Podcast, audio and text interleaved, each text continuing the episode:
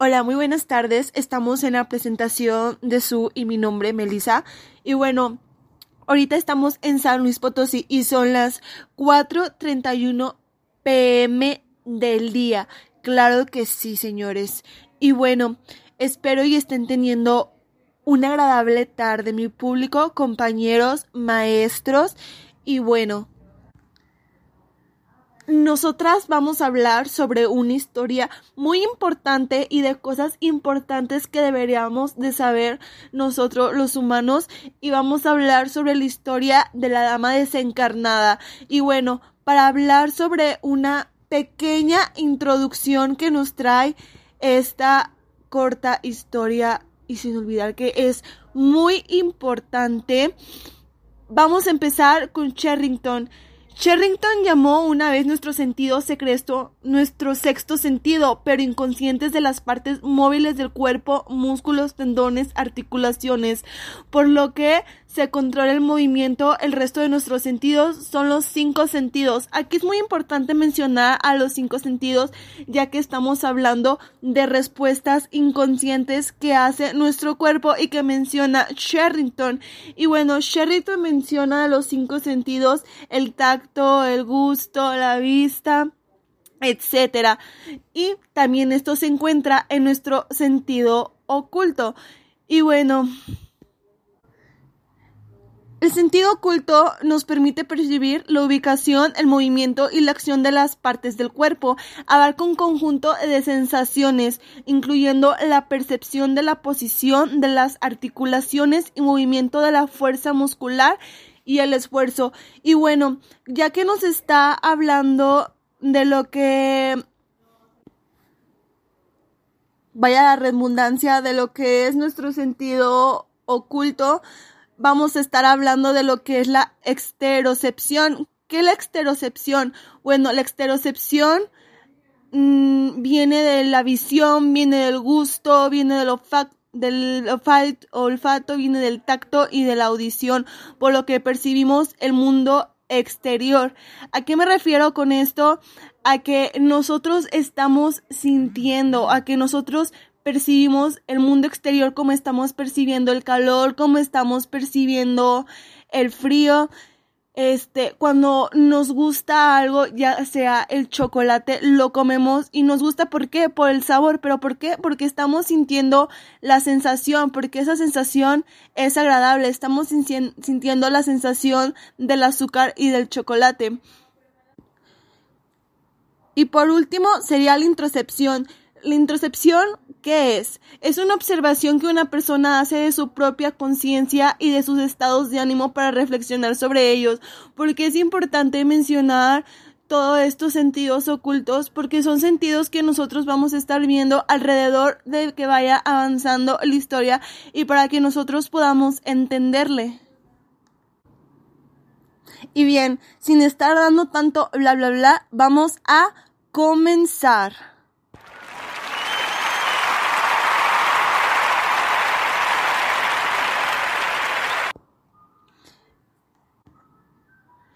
Y bueno, aquí vamos a empezar con Cristina.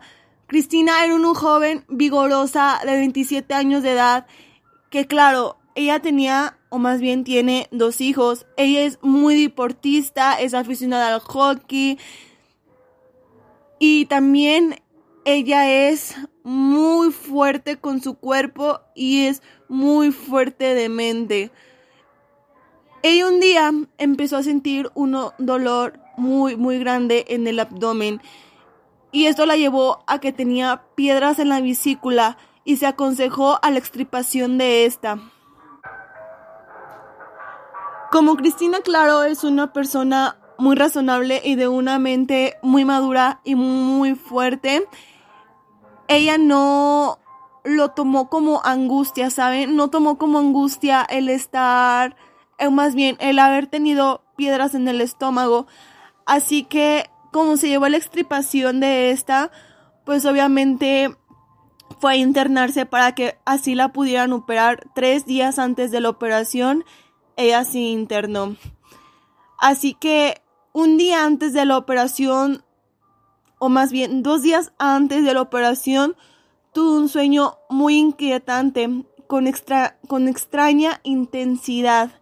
En el sueño no era capaz de sostenerse de pie, era muy torpe con sus manos, no era capaz de sostener las cosas y cada vez que ella quería pararse no podía sostenerse ella misma. Entonces el sueño se hizo realidad, o bueno, más bien, antes de que el sueño se hiciera realidad, esta Cristina fue a hablar con el psiquiatra y le fue a decir, oye, es, que soñé esto, estoy muy angustiada, jamás había tenido un sueño así, o sea, ¿qué hago? ¿Qué es lo que está pasándome? Y el psiquiatra le dijo, no te preocupes, es histeria, es normal, estás a punto de una operación, así que no tiene nada que ver lo que tú estás soñando, tú tranquila, no pasa nada. Entonces, un día antes de la operación, ahora sí, cabe mencionar que el sueño se hizo realidad. Esta Cristina al momento de despertar fue muy torpe con sus manos y también le costaba sostenerse. El día de la operación, Cristina empeoró y ya no ponía ponerse de pie, ni siquiera podía tomar los objetos de su mano porque se le caían. Entonces a lo que ella dijo con una voz lisa, horrible. Ha sucedido algo horrible. Desesperada, ella empieza a decir que no siente su cuerpo y que se, y que se siente muy extraña. Así que volvió a ir con el psiquiatra por lo que el psiquiatra le dijo que había sido histeria. Pero entonces por lo que ella preguntó, si es histeria, entonces, ¿por qué no le han llegado pacientes tan graves como yo, sabes? Porque me siento muy rara, siento que es algo más que una histeria, por lo que el psiquiatra se preocupó y le llamó al doctor, ya que la verdad lo que le estaba pasando a Cristina ya era algo muy impactante. Entonces el doctor le empezó a hacer exámenes a esta Cristina Después de hacer los exámenes, aparecieron que los lóbulos pareteales funcionaban a la perfección, pero no había nada con que funcionar estos lóbulos, lo cual pues era muy extraño. Entonces igual había salido en los exámenes que tenía una pérdida ligera de modalidades sensoriales, participación superficial de las fibras motoras, pero lo que ha soportado el daño es el sentido de la posición de la propiocepción. Los estudios habían arrojado una polineuritis aguda, pero era excepcional. Y bueno, yo hasta aquí le voy a dejar. Ahorita va a continuar con la siguiente parte mi compañera Sugei para que les pueda platicar un poco más de esta historia. Espero y estén aprendiendo y espero y se le estén pasando muy bien. Y bueno, hasta aquí. Tengan una linda tarde. Los dejo.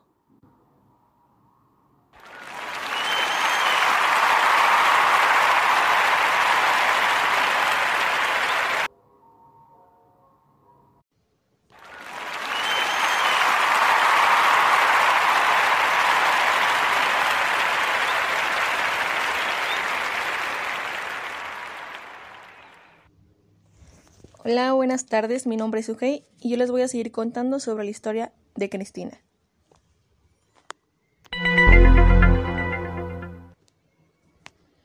Ok, primero aclaremos un concepto que tal vez no les ha quedado claro. ¿Qué es la propriocepción?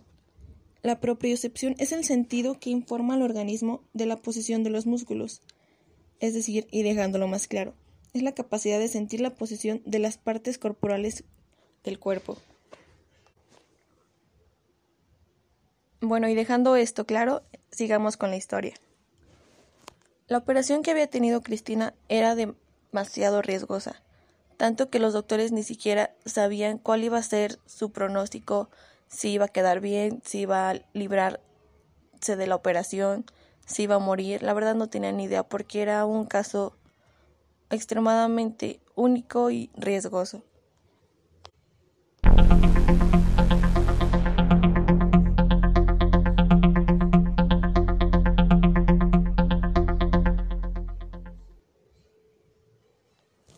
El sentido del cuerpo lo componen tres cosas, la visión, los órganos de equilibrio y la propriocepción, que era la que había perdido Cristina.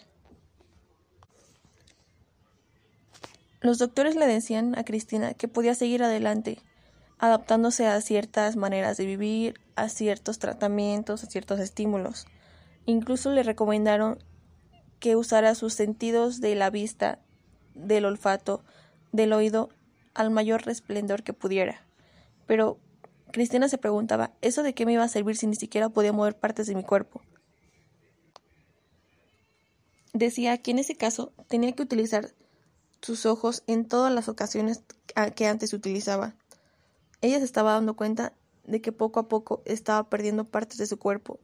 Entonces le sonaba algo razonable y bueno usar los sentidos que tenía para de alguna manera usarla a su favor en su enfermedad. Decía, esta propiocepción es como los ojos del cuerpo. Es la forma que tiene el cuerpo de verse a sí mismo, y si desaparece, como en mi caso, es como si el cuerpo estuviese ciego. Ella se daba cuenta de que su cuerpo estaba descompuesto.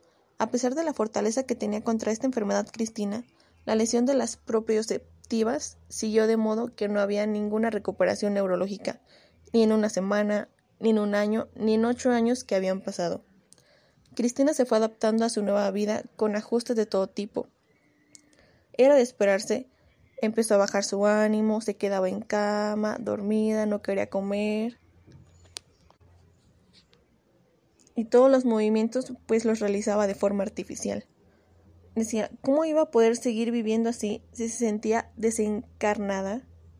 Esa era la palabra que ella usaba constantemente, desencarnada, era como así se sentía. Tiempo después, Cristina comenzaba a moverse. Al principio no podía moverse sin hacer nada si no enfocaba su vista hacia alguna parte del cuerpo, si no podía enfocarla al momento de comer, de alzar su brazo para sostener la cuchara, el tenedor o el vaso. Si no enfocaba la vista en alguno de estos movimientos, sentía que iba a ser un desastre. Entonces ella siempre estaba en hipervigilancia con su vista al tener una relación con su cuerpo y que todo funcionara de manera concreta y correcta a su favor. Cabe destacar que cada hora que pasaba era una lucha constante contra su enfermedad. Semanas después empezó a notarse una gran mejoría que realmente nadie se esperaba.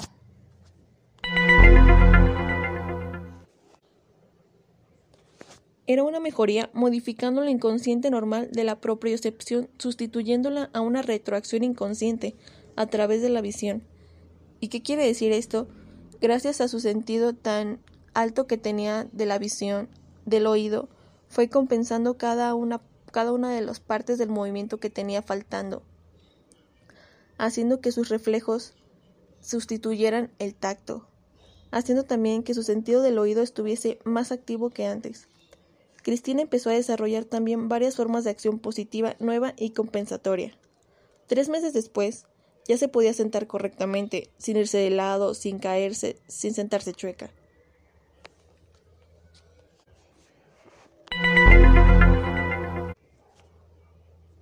Pronto se comprendió que era una pose adaptada y sostenida de modo consciente o automático, o una especie de posición forzada o premeditada para compensar la postura faltante que tenía. Cristina había recorrido al artificio, convirtiendo sus movimientos como segunda naturaleza.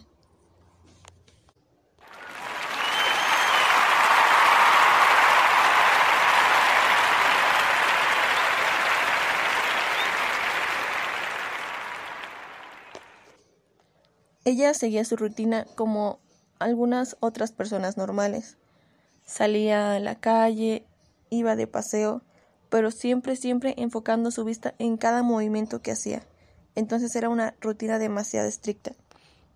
Ella decía, tengo la sensación de que mi cuerpo es sordo y ciego a sí mismo, no tiene sentido de sí mismo.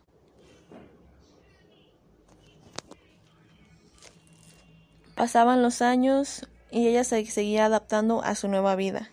Claro, sin dejar a un lado la presión social que tenía por parte de la sociedad. Cuando subía un camión, cuando caminaba por la calle y chocaba con alguien y la gente le decía ¿Eres sorda, ciega o estás borracha o por qué caminas así? ¿Qué podía contestar Cristina? Oh, perdón, tengo propriocepción, no, ¿verdad? A pesar de esto, Cristina disfrutaba tanto del aire libre que tenía cada vez que este aire le rozaba en su cara. Podía sentir estímulos muy pequeños de que al menos sentía que tenía brazo, que tenía piernas. Eran estímulos demasiado pocos, leves si se les puede decir así, pero ella sentía que al menos en realidad sí tenía eso, aunque no lo sintiera completamente.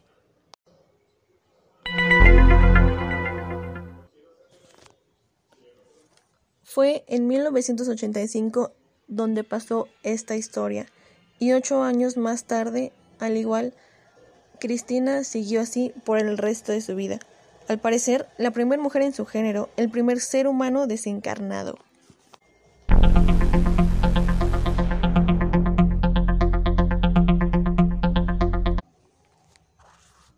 Cristina ya tiene compañía.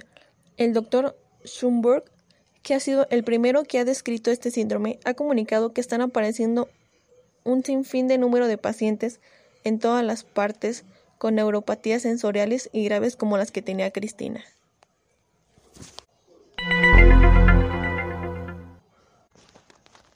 Y bueno, compañeros, este fue el caso de Cristina.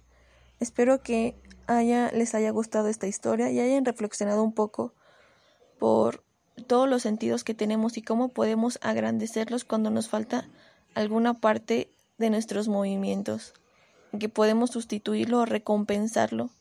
Siempre va a haber una salida, un mejor plan, una nueva vida, siempre hay algo por qué vivir. Muchas gracias por escucharnos. Este fue el podcast de Melissa y Sujei con el tema La mujer desencarnada. Muchas gracias.